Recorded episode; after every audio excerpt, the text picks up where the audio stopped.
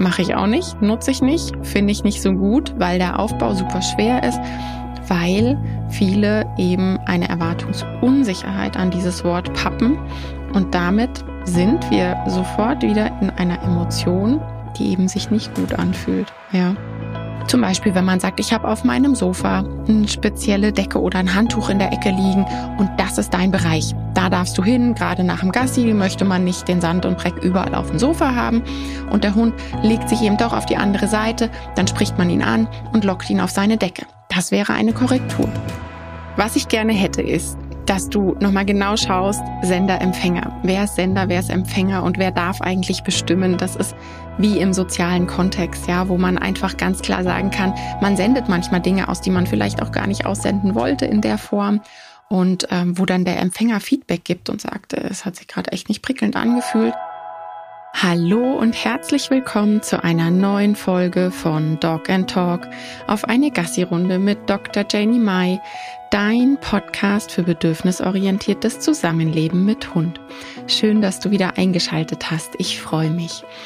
Diese Woche geht es um Begrifflichkeiten.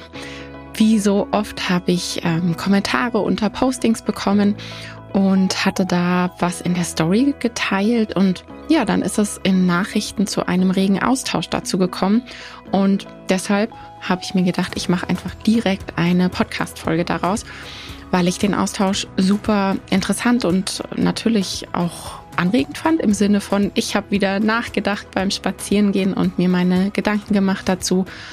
Und ja, das möchte ich jetzt in diese Podcast-Folge einbringen.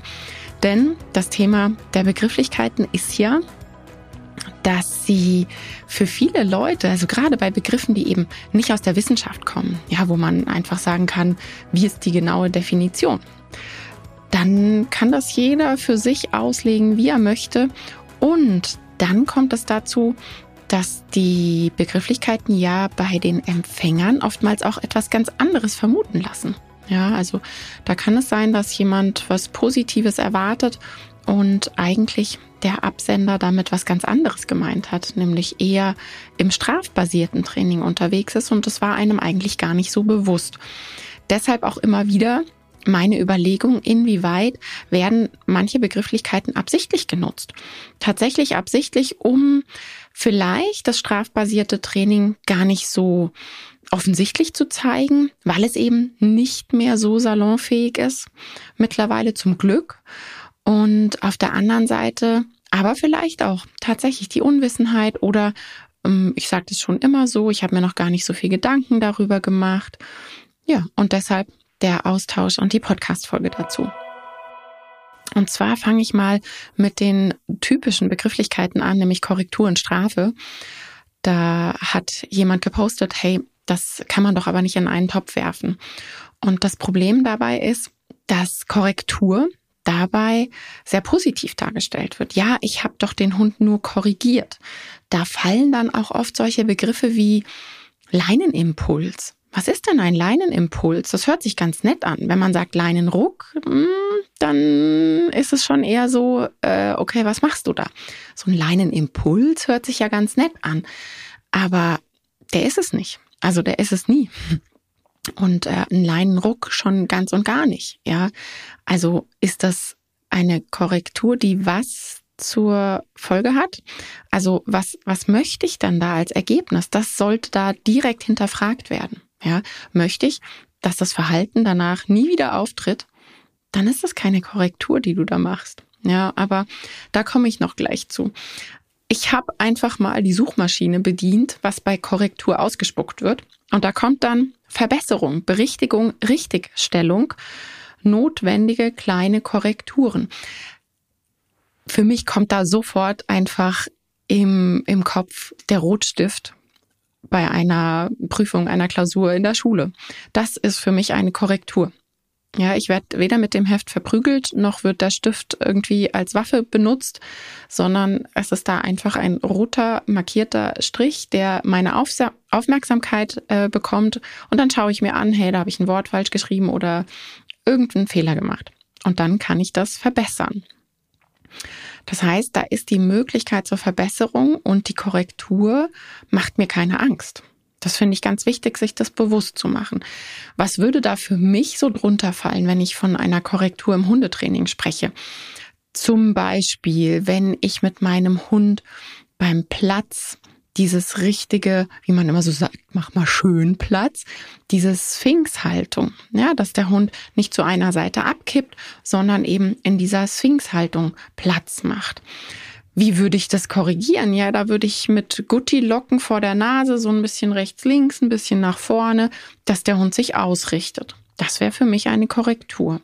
Oder der Hund zeigt einen zu starken Leinenzug, den ich nicht gut finde, weil ich Quattro-Antrieb draußen nicht gut finde.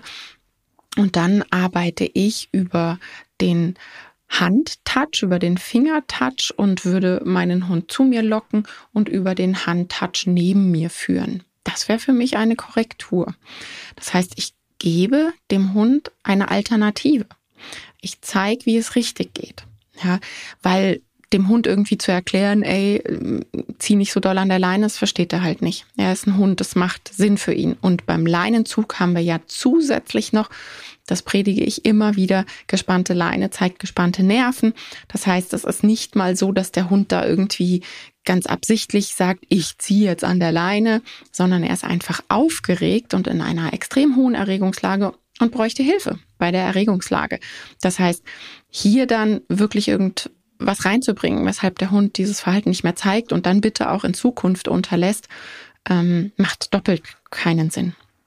Also all diese Sachen, da gibt's noch zig andere ähm, Möglichkeiten, wo man eben sagen kann, ich korrigiere dich. Ja, zum Beispiel, wenn man sagt, ich habe auf meinem Sofa eine spezielle Decke oder ein Handtuch in der Ecke liegen und das ist dein Bereich. Da darfst du hin, gerade nach dem Gassi möchte man nicht den Sand und Dreck überall auf dem Sofa haben und der Hund legt sich eben doch auf die andere Seite, dann spricht man ihn an und lockt ihn auf seine Decke. Das wäre eine Korrektur. Ja. Bei einer Strafe ähm, gibt es natürlich auch, habe ich extra auch in der Suchmaschine geguckt, etwas, womit jemand bestraft wird, was jemandem zur Vergeltung, zur Sühne für ein begangenes Unrecht, eine unüberlegte Tat auferlegt wird. Hey, und das könnte ich jetzt ja so richtig schön zerpflücken, weil ähm, eine Sühne für ein begangenes Unrecht, alle alle Verhalten, die unsere Hunde zeigen, völlig wurscht, was du dir da jetzt rauspickst, haben für den Hund Sinn. Weil wir reden hier von einem Hund. Und ähm, da muss ich immer so schmunzeln, wenn im positiven Bereich vorgeworfen wird, wir würden Hunde vermenschlichen. Es ist ja genau umgekehrt. Wir wissen sehr wohl, Hundebedürfnisse, Hund mit Hundegehirn hat eben niemals ein Verständnis davon, was wir Menschen in unserer menschlichen Welt als Recht und Unrecht empfinden. Deshalb ist es hochgradig problematisch, beides zu nutzen. Strafe und Korrektur, weil Korrektur wird ja falsch definiert. Ja, wenn mir jemand sagt, ich habe den Hund ja nur korrigiert, weil er hat was falsch gemacht, dann meinen diese Leute Strafe und nicht Korrektur. Und das ist so das Problem, weshalb ich, mh, mm, auch wenn ich jetzt deutlich erklärt habe, was ich unter Korrektur verstehe und wie man es verstehen sollte, wenn man äh, einmal die Suchmaschine bedient, so wird es im Hundetraining ja überhaupt nicht genommen. Im Hundetraining ist mit Korrektur Strafe gemeint. Und wenn mir jemand schreibt, ja, aber so eine Korrektur, die ist ja nicht schlimm für den Hund und die ist ja ganz wichtig, der braucht ja Feedback, dann ist damit Strafe gemeint. Ich habe keinen Stress damit und nochmal, ich, ähm, ich zwinge niemanden zu irgendetwas, was ich richtig finde, wie mein Wertesystem funktioniert. Ich glaube, das hat sich rumgesprochen, das ist ziemlich klar. Womit ich ein Problem habe, ist, dass Leute verunsichert werden. Die ganzen Leute da draußen wissen vor lauter Unsicherheit nicht mehr, wem kann ich glauben, auf wen soll ich hören. Ich verstehe irgendwie überhaupt nichts mehr, weil Begrifflichkeiten absichtlich falsch genutzt werden. Ja, um die Leute natürlich zu catchen und zu sagen, hey, Strafen sind doch gar nicht so schlimm. Wir nennen die jetzt Korrektur und dann ist es ja wahrscheinlich gar nicht so schlimm. Strafe ist mittlerweile ein Wort, das kann man nicht mehr einfach so nennen. Ähm, aber es heißt doch strafbasiertes Training und nicht korrekturbasiertes Training. Alleine daran merkt man doch schon, was es eigentlich ist. Weil ja, natürlich kenne ich Leute, die genau das unter Korrektur verstehen, was ich gerade gesagt habe. Wir nennen das aber aus Gründen Alternative, weil Korrektur da draußen in der Hundebubble falsch genutzt wird. Genauso wie der Bindungsbegriff, da habe ich auch schon eine ganze Podcast-Folge zugemacht, dass der Hund eben nicht eine gute Bindung hat, nur weil er sich nicht traut wegzugehen, weil ihm eben die Vergangenheit gezeigt hat, es kann immer wieder passieren, dass mein Mensch arschig wird zu mir. Ja, dann hat der Hund die zugrunde liegende Emotion Angst und ist im Verhalten gehemmt. Das ist keine gute Bindung. Das ist das Gegenteil. Das ist wirklich das genaue Gegenteil davon. Strafe, Korrektur, bitte ordentlich benutzen in den Begriffen. Und ich persönlich habe erklärt, warum ich um den Begriff Korrektur einen Bogen mache und ihn eben nicht benutze, schon gar nicht auf Social Media, weil er eben inflationär falsch genutzt wird. Ich gebe absolut recht, dass es nicht das gleiche ist. Aber bei den Menschen, die es nutzen, wenn ich dann gucke, was sie meinen oder nachfrage, was ist denn für dich eine Korrektur oder was meinst du damit, wird mir immer eine Strafe erklärt. Ja. Also, Strafe und Korrektur ist nicht das gleiche, können wir definitiv festhalten, aber es wird da draußen gleich benutzt. Ja, also das eine ist eigentlich gemeint, wenn das andere gesagt wird. Es gibt bei Strafen ganz viel, auch das stand in der Suchmaschine, eine schwere, abschreckende, exemplarische, drakonische, strenge, ungerechte, empfindliche, grausame, äh, verdiente, unverdiente, leichte, milde Strafe. Und egal, wie weit ich das jetzt noch weiterführe, klar ist, das bestimmt der Empfänger und niemals der Sender. Und ich habe ähm, heute eben auch so ganz platt gesagt, wenn jemand sagt, hey, aber Strafe und Korrektur kann man doch nicht in einen Topf werfen, dann stammt das von einem Sender und nicht von einem Empfänger. Weil hier fehlt mir wirklich immer wieder als ganz oberstes das Machtgefälle, in dem Hunde leben.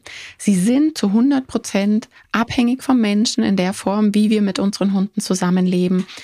Sie sind nicht nur abhängig, sondern sie spüren tagtäglich die Begrenzung und dieses massive Machtgefälle.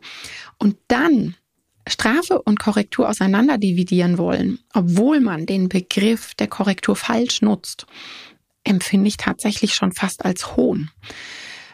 Es ist einfach absolut falsch. Ja, deshalb sei dir deiner Machtposition bewusst. Das finde ich mal ganz wichtig dass man weiß, was man eigentlich für eine Macht hat über dieses Lebewesen und dann noch mal klar zu sein, was ist eine Strafe, was nicht. Das bestimmt eben nie der Sender, sondern der Empfänger. Ja, das ist eine ganz, ganz wichtige Sache. Das kennst du mit Sicherheit aus dem sozialen Kontext und aus dem ja, eigenen Leben, dass es da Situationen gibt, wo man merkt, alleine schon Worte können echt krass sein, ja. Und das wollte man dann nicht. Klar, dann hat man die Möglichkeit, das richtig zu stellen und sich zu entschuldigen und so weiter und so fort, da eben ins Gespräch zu gehen. Aber bei unseren Hunden wird's bewusst gemacht. Auch hier finde ich es jetzt nochmal wichtig, den Einschub zu bringen, dass äh, positives Training niemals behaupten würde, es gibt keine Strafenkorrekturen oder eben auch die Emotionen Angst, Unwohlsein und so weiter. Natürlich gibt es das, aber nicht bewusst wenn wir unseren Hunden etwas beibringen wollen. Das Leben hat ja immer, im, auch im Zwischenmenschlichen, immer in jedem sozialen Kontext gibt es Situationen, die blöd sind. Weil unser Leben schneller, weiter, besser, es ist stressend. Wir sind alle mal genervt, wir haben gute, schlechte Tage, wir haben, wir sind mal übermüdet und reagieren dementsprechend anders und, und, und. Da gibt es ganz viele Beispiele, die dazu führen, dass man im Nachhinein sagen kann, ey, das war unfair, ich habe mich gerade einfach echt arschig verhalten es bedeutet aber nicht, dass in dem Moment, wo ich meinen Hund angepflaumt habe, dass ich dann sage, ich habe dem gerade was beigebracht. Nee, ich habe mich gerade einfach im sozialen Kontext nicht fair verhalten und das ist mir bewusst und das probiere ich auszugleichen und vor allem probiere ich das auch nicht nochmal zu machen, geschweige denn absichtlich. Das ist immer so eine ganz wichtige Geschichte. Was sollen Strafen bezwecken? Ich habe vorher gesagt, man soll sich so ein bisschen selbst hinterfragen, was habe ich eigentlich vor? Warum korrigiere ich? Warum strafe ich? Was habe ich vor?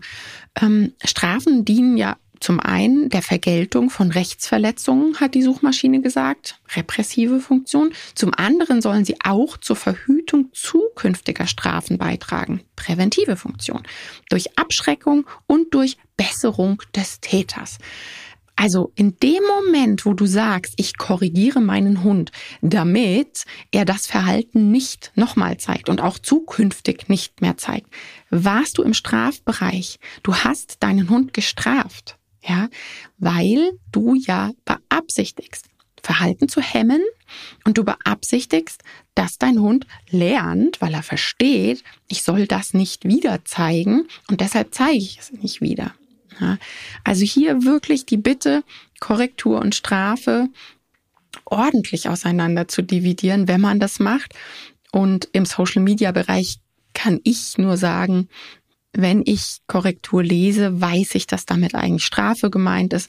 Wann immer ich nachgefragt habe oder dann gelesen habe, die Kommentare weiter verfolgt habe, handelt es sich sehr, sehr deutlich um Strafe und nicht um Korrektur. Ich habe den Laienimpuls schon angesprochen, das ist sowas Typisches, ja, wo eben auch abgeschwächt wird und definitiv nicht der Perspektivwechsel gemacht wird, wo definitiv nicht geschaut wird, wie fühlt man sich denn, wenn man an einem super empfindlichen Bereich des Körpers ähm, gezupft, geruckt oder was auch immer wird. Weil auch so ein Zupf, ja, wenn der einfach hier im Kehlkopfbereich ist, ich bin gerade total vertieft, keine Ahnung, am Schnüffeln und alle Sinne sind abgetaucht und dann kommt da ein Impuls. Führt es zwangsläufig auch zu einem Erschrecken und ähm, all das, was da hormonell passiert, ist weit weg von, oh, ich fühle mich super wohl, ja. Also auch der Leinenimpuls soll doch dazu führen, dass der Hund zukünftig nicht mehr auf die Idee kommt zu ziehen. Also hast du deinen Hund gestraft.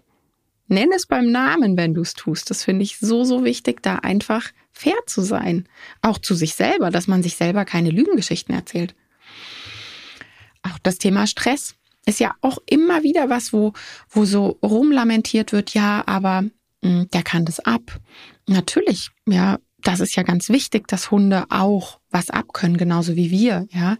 Aber die Frage ist doch, was summiert sich da? Und was habe ich in der Hand, was nicht? Also ich weiß, dass es im Leben täglich immer wieder auch zu stressenden Momenten kommt, die ich eben nicht kontrollieren kann, ähm, wo ich immer so schön sage, das Leben kündigt nicht an, was gleich passiert, wo es halt passiert. Und deshalb achte ich tunlichst drauf, dass ich meinem Hund keinen Stress zufüge, der dann da in diesem, ich habe ja mal dieses Bild vom Regenfass, was sich füllt, ähm, noch dazukommt zu all dem, was da sowieso ist. Mal abgesehen von den Verknüpfungen, was der Hund dann auch mit mir als Person verknüpft. Und ich möchte einfach, dass mein Hund sich wohlfühlt, wenn er bei mir ist, in meiner Anwesenheit. Zum Beispiel direkt neben mir liegt und äh, schläft und chillt, während ich einen Podcast aufnehme, weil er sich bei mir in der Nähe einfach total sicher fühlt. Also wirklich so diese Bitte, einmal zu gucken, wer ist Sender, wer ist Empfänger und wer darf eigentlich bestimmen. Nicht der Sender, nee, der Empfänger. Ja, das ist wie im menschlichen sozialen Kontext auch. Natürlich gibt es da ähm, auch immer wieder, dass man, ja, du hast so hysterisch und du bist so empfindlich. Weiß ich, kenne ich alles, ja. Nichtsdestotrotz ist es so, dass der Empfänger Feedback gibt. Das hat sich gerade nicht gut angefühlt. Und na klar gibt das beim Sender dann ein uh, okay und erstmal Gegenwehr, wenn man eben nicht gelernt hat, mit sich selbst äh, ja reflektieren zu können und äh, mit sich selbst Tacheles reden zu können und und auch ehrlich zu sich selbst sein zu können und zu sagen, das war gerade wirklich blöd, was ich da ge gemacht habe und gerissen habe. Und das ist, glaube ich, auch so ein Thema, dass, dass man sich natürlich nicht eingestehen möchte, was man da gerade mit seinem Hund gemacht hat, weil unterm Strich, ich glaube da ganz, ganz fest dran. Wir lieben unsere Hunde alle. Wir haben alle unsere Hunde, weil wir Hunde echt einfach grandios finden. Und wir wollen alle, dass die ein tolles Leben bei uns haben. Und gerade deshalb finde ich es so wichtig, sich selbst reflektieren zu können, sich selbst nichts vorzumachen und ähm, ja, einfach, einfach das auch abzukönnen, dass man, dass man sagt, hey, ich habe da gerade das und das gemacht. Also, was ich gerne hätte, ist, dass du nochmal genau schaust, Sender, Empfänger. Wer ist Sender, wer ist Empfänger und wer darf eigentlich bestimmen? Das ist wie im sozialen Kontext, ja, wo man einfach ganz klar sagen kann, man sendet manchmal Dinge aus, die man vielleicht auch gar nicht aussenden wollte in der Form und ähm, wo dann der Empfänger Feedback gibt und sagt, äh, es hat sich gerade echt nicht prickelnd angefühlt. Natürlich kommt es da dann zu Situationen, wo man erstmal sagt, ich komme mit so einem Feedback nicht gut klar ähm, ich muss lernen, da einfach ehrlich zu mir zu sein und dazu zu stehen, dass ich gerade was gemacht habe, was nicht so prickelnd war für den Empfänger und dann eben auch zu reflektieren und Verhalten zu verändern zukünftig. Das ist so wichtig, diese Sender-Empfänger-Geschichte dann noch eben mit dem Wissen, in was für eine Machtgefälle wir da leben. Echt mega wichtig, sich das klar zu machen. Und eben die Frage, was bezwecke ich damit?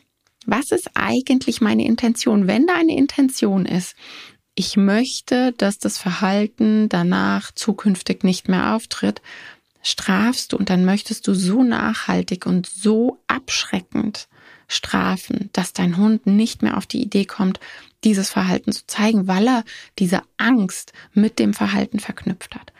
Und da brauchen wir nicht diskutieren, dass das weit weg von einer Korrektur ist. Das ist eine Strafe. Ähm, was ich noch kurz ansprechen möchte, das kam nämlich vorhin auch so in den, ähm, in den Nachrichten im Austausch. Non-Reward-Marker, Fehlerwort. Das Fehlerwort kenne ich so ganz arg auch aus dem Tricktraining, aus dem Dog-Dance-Bereich. Die Intention ist was Positives. Absolut, ja, weiß ich ganz genau.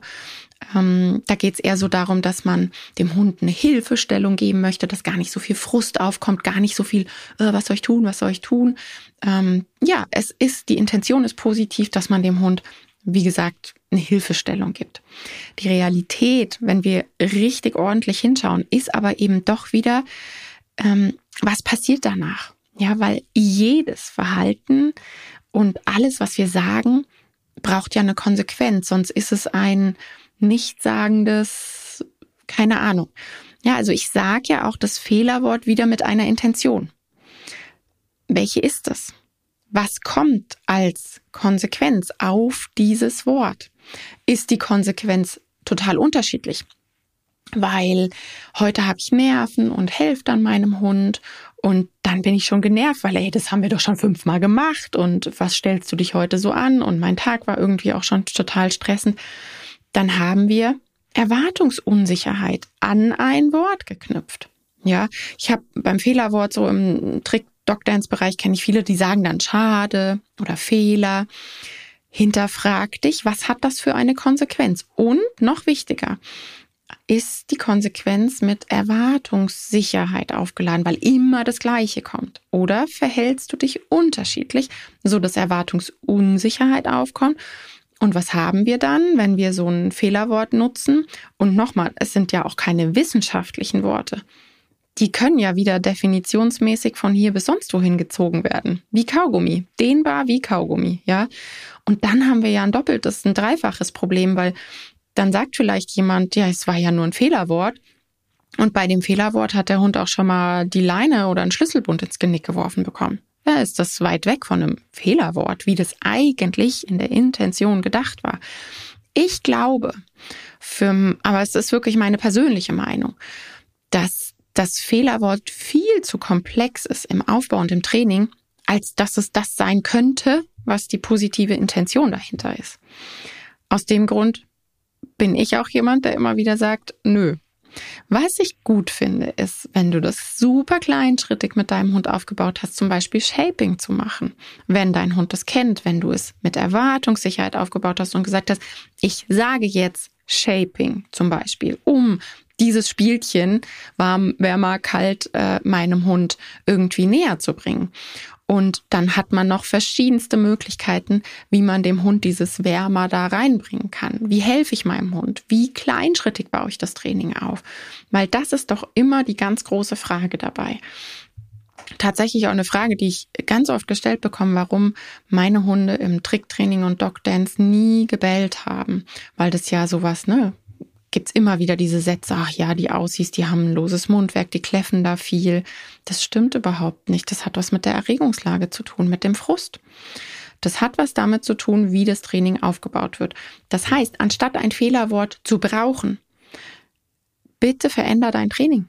Veränder doch einfach dein Training. Dieses, ah, der soll mal selber denken, dann ist es anstrengender für ihn. Auch das ist wieder nur für einen selber. Das stimmt so nicht. Natürlich darf dein Hund denken. Ja, ich finde das Shaping, dieses Probier einfach mal aus, eine total coole Sache, wenn es richtig aufgebaut wurde. Aber da wären wir wieder bei diesem Wenn und dann bei dem, wie definieren die Leute das und wie wird es denn aufgebaut? Ähm, na klar, aber auch hier sollte man den Hund körpersprachlich super gut lesen und auch kennen, weil Frust und Frust ist ja unterschiedlich die haben auch unterschiedliche Tage, genau wie wir Menschen. Und dann kommt einfach hinzu, dass ich der Meinung bin, dass da der Bogen ganz oft wirklich überspitzt wird, ja, richtig überspannt wird und der Hund dann doch in den Frustbereich kommt, wo er sich eben nicht mehr wohlfühlt, wo die Erregungslage nach oben schwappt. Und das wird dann mit dem Training verknüpft. Und dann haben wir eben sehr, sehr schnell einen Hund, der in Training XYZ eine hohe Erregungslage zeigt, weil er das mit so viel Frust verknüpft. Also Fehlerwort mache ich auch nicht, nutze ich nicht, finde ich nicht so gut, weil der Aufbau super schwer ist, weil viele eben eine Erwartungsunsicherheit an dieses Wort pappen und damit sind wir sofort wieder in einer Emotion, hm, die eben sich nicht gut anfühlt. Ja, Erwartungsunsicherheit, ich weiß nicht, was kommt, kommt heute vielleicht doch mal ein genervtes Gemecker oder was auch immer, ja. Ähm, ja, also ich nutze es nicht. Abbruchsignale sind im positiven Training Alternativen. Ich sag dir, mach einen Sitz, ich sag dir, mach einen Platz, geh ins Kissen, was auch immer, was auch immer ich positiv aufgebaut habe. Ich hatte vorhin das Beispiel mit dem Nasentouch, mit dem Stups.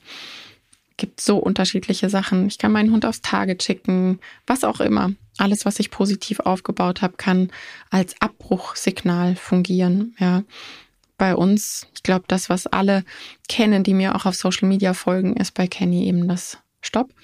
Wenn er ins Down fällt, ist ein wunderbares Abbruchsignal bei uns. Es ist ein Alternativ, eine alternative Handlung zum Jagen gehen. Und die ist so sicher und kleinschrittig aufgebaut und an so, so tolle Verstärker geknüpft, dass ich da eine Sicherheit habe. Genau. Also, die Konsequenz beim Fehlerwort hinterfragen. Ähm, Wenn es sowieso keiner hat und da keine Konsequenz kommt, dann kann ich es mir sparen zu sagen. Und wenn es unangenehme oder genervte oder mal so, mal so sind, wie bei der Erwartungsunsicherheit. Ähm, und am Ende ist doch auch hier wieder, ich möchte, dass der Hund das Verhalten einstellt und nicht wieder zeigt. Und dann wären wir doch in dem, was, was klassisches positives Training propagiert wenn ich das Verhalten gar nicht erst aufkommen lasse, dass der Hund erst gar keinen Fehler macht, sondern ihm das Alternativverhalten sage, dann wird die Alternative irgendwann häufiger gezeigt. Hemmende Aussprache, das habe ich mir auch noch aufgeschrieben als, als kleine Eckpunkte. Ähm, wenn ich dann schon so dieses Genervte, dass unsere Hunde kennen uns in- und auswendig, die riechen das doch auch. Und, und wenn dann schon so eine genervte Aussprache kommt, die, die ähm, der Hund schon kennt, dann sind wir wieder in der Emotion von Angst. Ja, der fühlt sich unwohl in dem Moment. Natürlich stellt er dann Verhalten ein, ist ja ganz klar. Ähm, und auch das Entziehen einer Belohnung ist eine Strafe, eine Negativstrafe. Das Ausbleiben einer Belohnung ist einfach keine Korrektur. Auch hier wieder, ich habe ähm, dem Hund dann, weiß ich nicht, nicht das Spielzeug gegeben oder ich habe dem Hund den Futterbrocken nicht gegeben. Es ist keine Korrektur, es ist eine Strafe. Es fühlt sich strafend an. Also ne, gerade wenn wir schon in so einer Erwartungshaltung sind, da finde ich auch ganz wichtig wieder, ähm, das Training schafft ja Erwartungen. Und unsere Hunde bauen super Schnittmengen, Kausalketten, die sind grandios in all diesen Themen. Ja, viel schneller als wir Menschen. Und wenn der dann schon eine Erwartungshaltung hat von ja, ja, ja, und dann wird ihm das entzogen, es ist strafend. Ja, was da hormonell abgeht, ist eben nicht, ja, ist doch nett. Ähm, deshalb immer wieder meine Frage, was ist mit dem Wort gemeint? Es gibt ja noch die unterschiedlichsten Sachen, ähm, das Modeling zum Beispiel, ähm, wenn man eben Verhalten moduliert. Auch das ist was, wo ich sage, da haben wir Probleme. Wie wird das umgesetzt? Wie wird das gemacht? Ja, in meiner Trickgruppe habe ich das schon gezeigt. Ja, wenn man eben sagt, ich habe jetzt geübt, dass der Hund das Pötchen wirklich auf der Hand liegen lässt. Man umgreift und hält aber das Pötchen nicht fest. Und man fängt dann an, das Pötchen ganz langsam, keine Ahnung, auf den Hocker oder auf den Target zu führen. Mit der Einwilligung dann des Hundes. Dann ist das Modulieren. Aber wird es dann auch so gemacht? Oder wird es so genannt und dann geht man davon aus, es ist was Nettes und in Wirklichkeit wird der Hund aber mit dem Po runtergequetscht oder die Pfote wird genommen oder die beiden Vorderbeine werden weggezogen und er wird ins Platz. Es ist auch nicht modulieren. Auch das habe ich schon gesehen, dass dann quasi ähm, ja diese Worte, die, die es im Training gibt, die eigentlich vom Grundding positiv sind, ähm, ja eben dann im Training genutzt werden, wo man sich hinterfragen muss, was ist daran eigentlich positiv? Überleg mal, wenn das mit dir jemand macht. Ja, das ist weit weg von positiv. Alle Punkte, die so in meinem Kopf waren und ähm, die ich mir aus den ganzen Nachrichten aus dem Austausch rausgeschrieben hatte, bin ich durchgegangen. Ich freue mich auf den Austausch, wie immer. Und ja, wir hören uns nächste Woche wieder. Ich wünsche dir eine schöne Woche. Bis dann. Tschüss.